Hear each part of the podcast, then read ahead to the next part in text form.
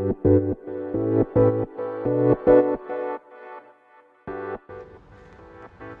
い、えー、皆さんこんばんは。ボンジュー、えー、この配信では、えー、11パリス MBA 留学費と題して、えー、フランスの MBA のリアルやパリでの暮らしを発信していきたいと思います。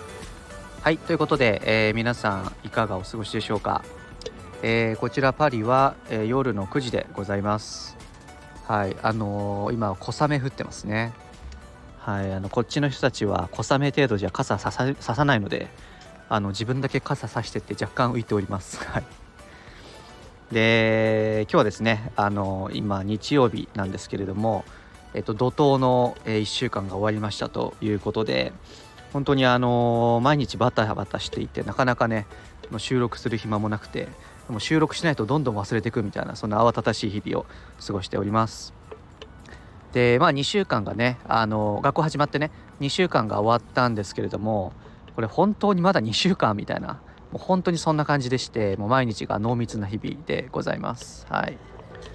で今週まあというか先週はですね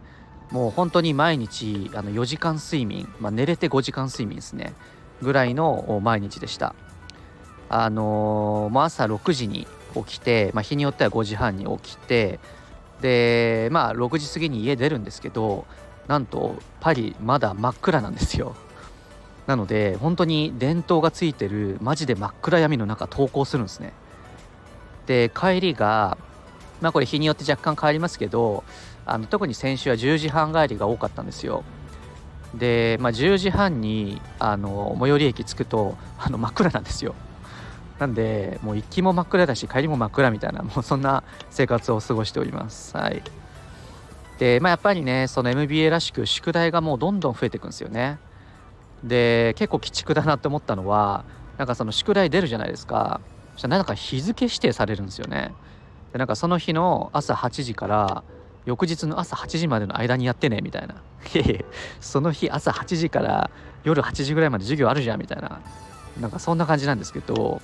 もうしょうがないんであの授業と授業の合間の時間に終わらすかもう帰ってきて夜ご飯食べ終わってもう11時半ぐらいにやるかの2択なんですよ。でまあそんな感じであの宿題もしております。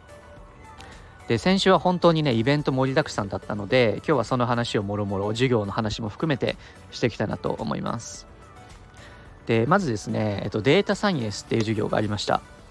で基本これ統計学なんですけどあの普通に SPSS 使うんですね。あの IBM の SPSS っていう統計解析ソフトですね。でまあこれパソコンみんな持ってきて SPSS ダウンロードしてでそのケースを題材にあの普通に SPSS 使ってあの、まあ、標準偏差出したりあの中央値出したりまあいろんな計算をしていくわけなんですよ。うん、で普通にこう信頼区間の話とかも出てくるしで SPSS 自分もあの触ったことなかったんですね。で、まあ、結構最初の方あたふたしてたらたまたまその隣の席がインド人なんですよ。でインド人のその人インベストメントバンカーだったんですねでその人がもう余裕そうだったので あの普通に隣のインド人の人に教えてもらってましたでこれ前回も話したと思うんですけどやっぱりその数学の処理能力の速さだけじゃなくて圧倒的に数学全般に強いんですよねインベストメントバンカーだからか知らないですけどもう本当にすごいなって思ってます。でちなみに MBA はですねあのシーティングチャーツと呼ばれる、まあ、つまり座席表が存在します。で座席表のがあってでさらにその自分のその名前を表示させておくような名札があるんですね。でまああの大きく4つの楽器に分かれてるんですけどその1楽器ずつ席替えが行われていくというような感じです。なのでまあ授業行くと大体隣とかねあの自分一番端っこだったんですけど隣がいつも同じ人というような感じなんですね。かその、まあ、シーティングチャーツがあるから自分のクラス、まあ、大体50人ぐらいですね。がそのどんな顔であのどんな名前かっていうのはそれ見れば分かるのでそれで日々あのみんなの名前と顔をね一致させる日々です。はい。でまあ先週のそのマスキャンプに続いて、えっと、先週のデータサイエンスというところで、まあ、この2週間結構その数学系が続いております。そしてあのクラスの大半の人ができる中であの完全に落ちこぼれていると。そんな感じでございます、はい、自分数学全然できないんで。で授業と授業の合間にあのフレンチタッチイベントと呼ばれるフランスのカルチャーを楽しむようなイベントを学校が主催してくれました。でまあなんか T ビルディングと呼ばれるなんだろうね開け放したあのー、なんだ建物とあと庭があるんですよ。でそれを使ってフランスのチーズとワインを楽しむというような会がありました。でやっぱねフランスのチーズとワインって言っても本当にいろんな種類があるので、まあ、みんなで150人ぐらいでねそれを楽しむっていう感じでした。でなぜかその最後の方そのオーガナイザーのねスタッフたちがなんかねダンダンスと歌をし始めまして あの普通に明かりついてんのになんかダンススタジオみたいな感じになってなんかみんなで騒いでてなんか学生らしいなっていう感じでした。はい。で、まあ、あとその授業に入る前に結構いろんなねまだオリエンテーションが多くて例えば MBAT と呼ばれる MBA トーナメントっていうのがあるんですよ。でこれあのアシュセが主催してあのヨーロッパの学校を集めて1500人ぐらいで大運動会をやるっていう感じなんですよ。でまあただの大運動会って言ってもその予算が7000万ぐらいあるんですね。うん。まあ今円安だからもうちょいあるのかな。予算7000万ぐらいで参加者1500人。これをコアメンバー15人でマネジメントをするっていうものです。でこれコアメンバー企画メンバーに選ばれるためにはその勝手にクラスメートで15人ずつのチームを組んでそれでそのピッチコンペティションに勝って1チームが選出されるというようなシステムです。でまあ選出されなかった人たちはあのボランティアとしてスタッフに関わる、まあ、ないしは普通にプレイヤーとして出場するというような感じです。まあ、自分はね普通に7年間バレーボールやったんでバレーボールで出ようと思ってるんですけど、まあ、その幹事チームもねあのありがたくも2チームからあのお誘いを受けましてあの1チームはアジア人がゼロのチームになぜか入りましてでもう一つは逆にアジア人が主催しているチームにあの呼んでいただいたというような感じでまあまああのやるかどうかどうしようかなというような感じです。はいでまあその MBAT のねあの2023のあの YouTube があるのでちょっと概要欄に貼っておこうかなと思いますもうただのね運動会だと思いきやですねもう本当に何だろうなこう午前中は午前つか日中は運動会なんですけどもう夜はなんかホテル貸し切ってパーティーというかあのディスコというか本当そんな感じクラブになるんですよ。うん。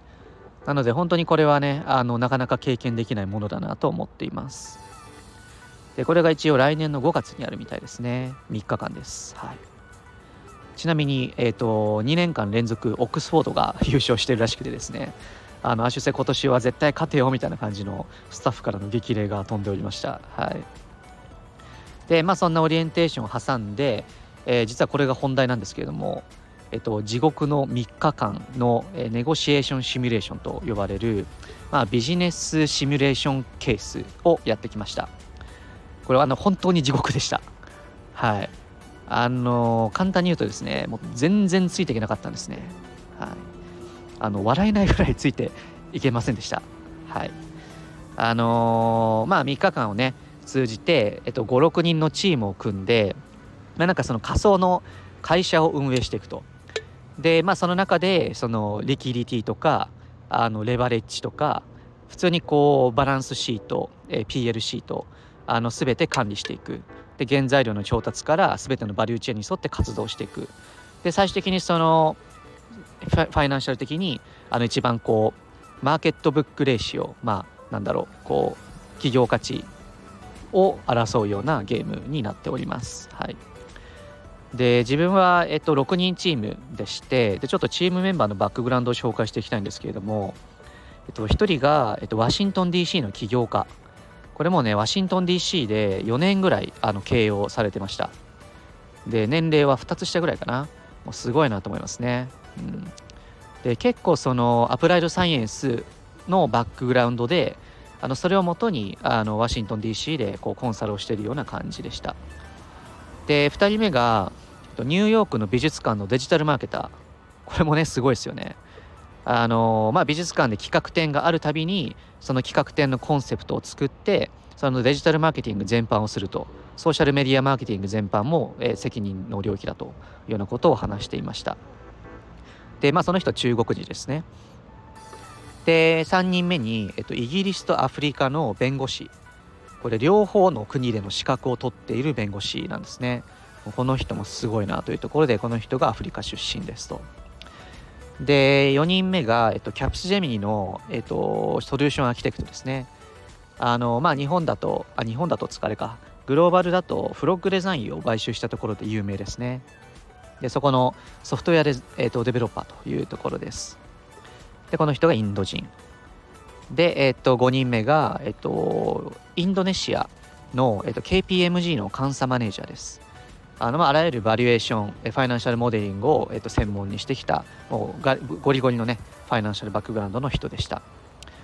ということで、えっと、ワシントン DC の人はねラテン系であ嘘イギリス系とラテン系が混ざってんのかな？スペイン語も話してたんで。うん、ということで、えっと、まあ、イギリス、過去ラテンアメリカ、えっと、中国人、えー、アフリカ人、インド人、インドネシア人、で、自分日本人。で、まあ、自分はテックバックグラウンドというような感じで、本当に多様性にあふれているチームでした。はい。で、まあ、そんなね、感じで、あの、意気揚々とね、あの、テクノロジーバックグラウンドで、あの、8年間スタートアップで働いてました、みたいな感じで、あの意気揚々とスタートしたんですけれどもあの全然ついていけなくてですねあの何言ってるか分かんなかったです。はい。もう初日マジで授業のルールさえもうギリギリ理解してるかしてないかみたいな感じであの全然発言できなかったんですよ。でこれマジでやべえって思ってあの人生で初めてあの、まあ、授業朝8時から夜の、えー、っとその日は5時ぐらいかな、まあ、だったんですけど人生で初めてニコニコして座ってました。想像できます？あのね一応その前職で部長やってた人間が授業で何言ってるか分かんなくてあのニコニコ相づち打つぐらいしかできないってやばいっすよね。もうさすがに自分でも笑いましたけど初日これマジでやべえなって思ったのであのまあその日もね家着いたの10時半でしたけど普通に帰りのバスと電車で復習しながらもう翌日もねあの朝8時から授業なんでもう家6時に出るんですけどもうバスと電車でひたすらこうあの授業の予習復習をしておくっていう感じで2日目はギリギリついていけてギリギリ貢献できたんですけど3日目に入ってそのなんか応用になっていくんですよ。また分かんなくてあのー、こんなにね授業についていけないんだみたいなそんな思いをしたの初めてでした。で何がついていけなかったかっていうと、まあ、大きく3つあって1つ目に、えっと、みんなの計算処理能力が速すぎて単純に計算についていけなかったと。あのまあ、日本人で結構なんかエクセルとかスプレッドシートに書きながら計算するじゃないですか。で今回自分のチームは1人も何もメモしないんですよ。みんな頭の中で計算するんですよ。